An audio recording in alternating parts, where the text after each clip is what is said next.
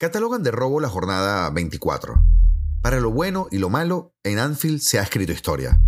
Vlaovic y Pochettino se ofrecen al Real Madrid y Neymar, adiós a la temporada. Bienvenidos a Daily, episodio número 45 de un podcast que todavía no va al cajero a retirar 20.000 en efectivo. Comenzamos. Y como primer punto queremos tratar la sombra o lo que se ha catalogado como la sombra de Negreira en la jornada 24. ¿Cuántas veces sucede que simultáneamente se favorece al primero y se perjudica al segundo? O sea, un doble agravio. Podría decirte que más de las que tú crees. Un repaso de las portadas puede darte una imagen bastante redonda, pero es que la prensa ya sabemos lo que es. Hay un club que tiene o tenía, ya ni sé, más de un medio en nómina, por decir lo menos. La diferencia entre los dos que pelean por la Liga Española es de 9 puntos al día de hoy, pero pudo ser otra. Repasemos las acciones. El Valencia, que decir que tiene el agua al cuello es casi que un piropo, reclama un penalti clamoroso, no solo por el penalti en sí, sino por el error garrafal del árbitro al señalar córner, cuando no existió ni de cerca, y precisamente es ese error lo que da pie para que intervenga el VAR, al ser pues un error claro y manifiesto. Pero el VAR se pintó de rositas, cuando supuestamente había nacido precisamente para no dejar pasar penaltis como ese. El resultado, una victoria para el Barcelona, que suma tres puntos, el Valencia siente que deja escapar un punto, claro está que el penalti habría que haberlo metido, pero igual el Barcelona seguiría jugando con 10 y el día de mañana ese punto les podría hacer falta para mantenerse en primera división y quizá tengan que estar llorando ese potencial punto que les tangaron. Por otro lado, en el Benito Villamarín, la constante de los partidos del Madrid. Barra libre para pegar sin consecuencias. Una entrada a Vinicius, eh, sé que lo estabas esperando, pues sí, otra entrada de roja. Y un par de noches en la comisaría que se comen con papas y refresco. Las papas, pues la entradita irracional también sobre Camavinga. Y para el refresco, pues otro penalti a Karim, otro posible penalti a Karim que no se pita. Pero como las carmelitas del Real Madrid no se quejan, pues ¿qué más da? El Madrid pierde dos puntos de haber convertido ese penalti que con los lentes de cuero no se vio en la cancha. Entonces, si el Barcelona suma dos que no debió el Madrid perdió dos que no debió, el agravio es de 4 puntos. Ahora tomas esos 4 puntos y se los restas a los 9 que marcan la diferencia en la liga. Y vaya que la cosa estaría mucho más cerrada. Pero, por supuesto, si mi perro tuviera ruedas, fuera un carro. Lo cierto es que todo esto pasa en la era de las repeticiones, el 4K, las simulaciones 3D y la sombra de Negreira. Y hablando de Negreira, el diario El Mundo revela en su edición el día de hoy que se va a judicializar el caso. La fiscalía piensa entrar y el piloto de la serie confirmó que habrá más de una temporada, o al menos varios episodios. Mientras que la prensa catalana, por un lado, se hacen los serbocroatas, o sea, ni se enteran ni quieren que nadie se entere de algo tan gordo como el mismísimo fútbol ocultan información, hacen pactos de silencio y ya alguno hasta puso otro escándalo en la palestra con aquello de las desapariciones continuas de la porta durante el último clásico. Pues bien, por otro lado, hay una parte de la bancada de la prensa de Barcelona que saca pecho como si fuese de orgullo lo que se está viviendo, como si se estuviera obviando lo obvio, normal en ese tipo de gente, pero eso sí, intentando blanquear hasta el asfalto que rodea el Camp Nou. Si España quiere mantener el pulso, que de momento pierde con la Premier, primero hay que limpiar la casa. Y no vale meter la basura bajo la alfombra, porque el principal perjudicado no es el club pagador, es el producto como un todo. Para esto, en lo que comiencen las audiencias, veremos desfilar a más de uno. Gente tipo incluso Foto, que aseguraba textualmente que Negreira no pintaba nada y lo que hacía era bañarse en las playas todos estos años. Pues me imagino que él tendrá fotos de esas bañadas de playa de Negreira.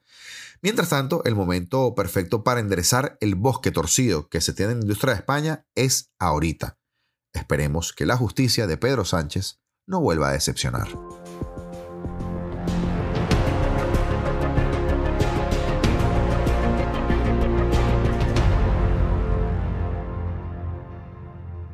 Para lo bueno y lo malo, en Anfield se ha hecho historia. Mané se marchó el pasado verano, Firmino lo hará el próximo. Los dos atacantes formaron un tridente de época junto a Salah para ganarlo todo. Se cierra una etapa en Anfield, una de las más exitosas de la historia del club. El egipcio sigue, ahora escoltado por Gakpo y Núñez. Los tres fueron las estrellas de una tarde vintage frente al Manchester United. Ante uno de los equipos de moda en la presente Premier League, el Liverpool volvió a ofrecer destellos que recordaron aquel equipo brillante de la era club. Contra todo pronóstico, la Champions ofrecía un respiro a un equipo que se ahogaba en la Premier, pero cayó a mitad de tabla. Fue recobrando el aliento hasta caer estrepitosamente frente al Real Madrid a Anfield llegaba el recién campeón de la Copa de la Liga, un Manchester United que seguía la estela del Arsenal y del City en frente de la clasificación. Los de Ten Hag mostraban confianza, soportando la presión inicial de los locales, cuyo ímpetu se vio reflejado en ocasiones. Los de Klopp, sin embargo, gozaron de la posesión y dispararon más, pero peor. Fernández y Rashford tuvieron la oportunidad más clara del partido o las oportunidades más claras del primer tiempo. Un cabezazo cruzado y un remate de primeras no encontraron premio alguno. Gagpo abrió el marcador al borde del descanso, para sorpresa de propios y extraños. Recibió escorado, pero tuvo tiempo de recortar hacia adentro y de disparar con efecto al palo largo. Primer tiro a puerta, primer tanto. Tras la reanudación llegó la sentencia. Otro error de la saga visitante permitió que Núñez doblara la ventaja con un cabezazo muy simple. Tres minutos más tarde llegó el tercero, un contraataque veloz a la antigua usanza, con Salah corriendo y Gatpo definiendo. Anfield sueña con un nuevo tridente. El futuro Salah se encargó de recordar el pasado y señalar el presente cuando anotó el cuarto gol en el 66. Igualó y luego superó el récord de Fowler como máximo goleador de Liverpool en la historia de la Premier League. Núñez también vio puerta en los minutos finales. La fiesta fue absoluta con una aparición de Firmino marcó en el 89 echando sal en la herida del United desquiciado y además un poco o bastante humillado. Una tarde para el olvido de los Red Devils, su derrota más abultada desde 1931. Una tarde para recordar a los de Liverpool que se acercan a la cuarta plaza. Están a tres puntos por detrás del Tottenham que ha disputado un encuentro más. Y esto un poquito después de haber sido vapuleados por el Real Madrid en casa. Pero como se dice popularmente, una son de cal y otras de arena. Un día se escribe la historia por lo bueno y el otro por lo malo.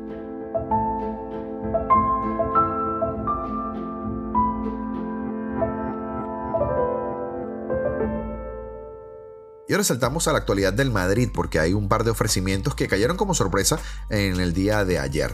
Mauricio Pochettino, que ha desechado varias ofertas para entrenar esta temporada, se ha ofrecido al Real Madrid por si el club blanco preside o decide prescindir de Ancelotti al final de esta temporada, a pesar de que Ancelotti termina contrato, por cierto, en 2024. Así lo reveló en exclusiva Eduardo Inda en el Chiringuito. El pasado viernes, tras la derrota frente al Barcelona, un entrenador se ha ofrecido al Madrid, son palabras de Inda. Me lo han contado, lo he consultado con la cúpula y me han dicho que no es la primera vez que se ofrece, continúa explicando Eduardo Inda. Se ofreció el pasado viernes y es Mauricio Pochettino desveló desde su asiento personalizado en el programa que se emite en Mega. Los entrenadores y los jugadores se ofrecen a través de su entorno, claro. Me imagino que con su conocimiento. Recuerdo que Ancelotti se ofreció, no fue el Real Madrid a por él, explicó el director de OK Diario. En el Real Madrid nadie tiene claro el futuro de Ancelotti, a pesar de que el italiano tenga aún una temporada más de contrato por delante. Casi descartando el milagro de la remontada liguera, su continuidad dependerá de lo que ocurra en Camp Nou en la Copa y en la Champions. Por eso, desde la cúpula de Valdebebas han pedido a Pochettino que espere hasta mayo, o al menos hasta que se resuelva la vuelta del clásico en abril o la aventura al Real Madrid en la Champions. Por otro lado, también reveló que Dusan Blaovic, el delantero serbio de la Juventus, que es uno de los arietes más codiciados del fútbol europeo, ha sido también ofrecido al Madrid. El conjunto blanco todavía no ha respondido a dicho ofrecimiento por parte de la entidad Bianconeri se lo han ofrecido y el club no ha respondido de momento. Para el primero de julio quedan unos cuantos meses. Puede contestar dentro de un mes. El jugador sigue en otro equipo. Le ofrece directamente la entidad en la que juega, o sea, la Juventus, que está de capa caída y le han quitado puntos en su país. Y decía Inda, hablo de la Juventus y lo hago también de Dusan Blaovic, serbio de 23 años, con cifras de 0,50 y 0,85 goles por partido, el cual sería un jugador importante. Y cuando se colocan este tipo de noticias en perspectiva, a veces no se sabe si son filtraciones, por supuesto desde, desde lo interno del mismo club, para, por un lado, meterle presión a Ancelotti en vista de los malísimos resultados del último mes, y por otro lado, para también meter un poco de presión a Karim Benzema, que no está mostrando su mejor versión. Lamentablemente Neymar le dice adiós a la temporada. Neymar Jr. no volverá a jugar en lo que resta de temporada, así lo confirmó el PSG en un comunicado emitido este lunes, informando que el brasileño se va a operar de su tobillo derecho para evitar una recaída que pueda agravar todavía más su situación. Estará aproximadamente entre 3 y 4 meses de baja y salvo sorpresa, no volverá a los terrenos de juego de manera oficial hasta agosto. Tras su último esguince sufrido el pasado 20 de febrero, el cuerpo médico del PSG recomendó una operación de reparación de ligamentos para evitar un riesgo mayor de caída o de recaída. Todos los expertos consultados al respecto confirmaron la necesidad de que se opere, informó el PSG. Aunque el jugador estaba haciendo todo lo posible para llegar al partido del miércoles en Alemania contra el Bayern, la realidad es que debe operarse del tobillo derecho. Volveré más fuerte, escribió el brasileño en sus redes sociales una vez conocido el alcance de su lesión.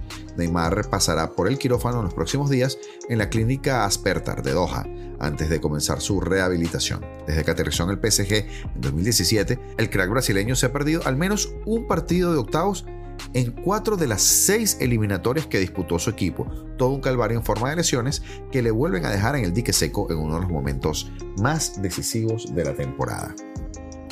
Y hasta aquí el podcast del día de hoy. Esperamos que y hasta aquí el episodio del día de hoy. Muchísimas gracias por tu apoyo. Como siempre, recordarte estamos en las diferentes redes sociales como Replay, tal cual como suena, Replay Os. Lo podrás ver en las gráficas de este podcast. Y también eh, agradecerte tus comentarios, tus interacciones, porque todo eso nos ayuda a seguir creciendo y a llevarte cada día más y más informaciones del deporte más hermoso del mundo. Ya será hasta mañana.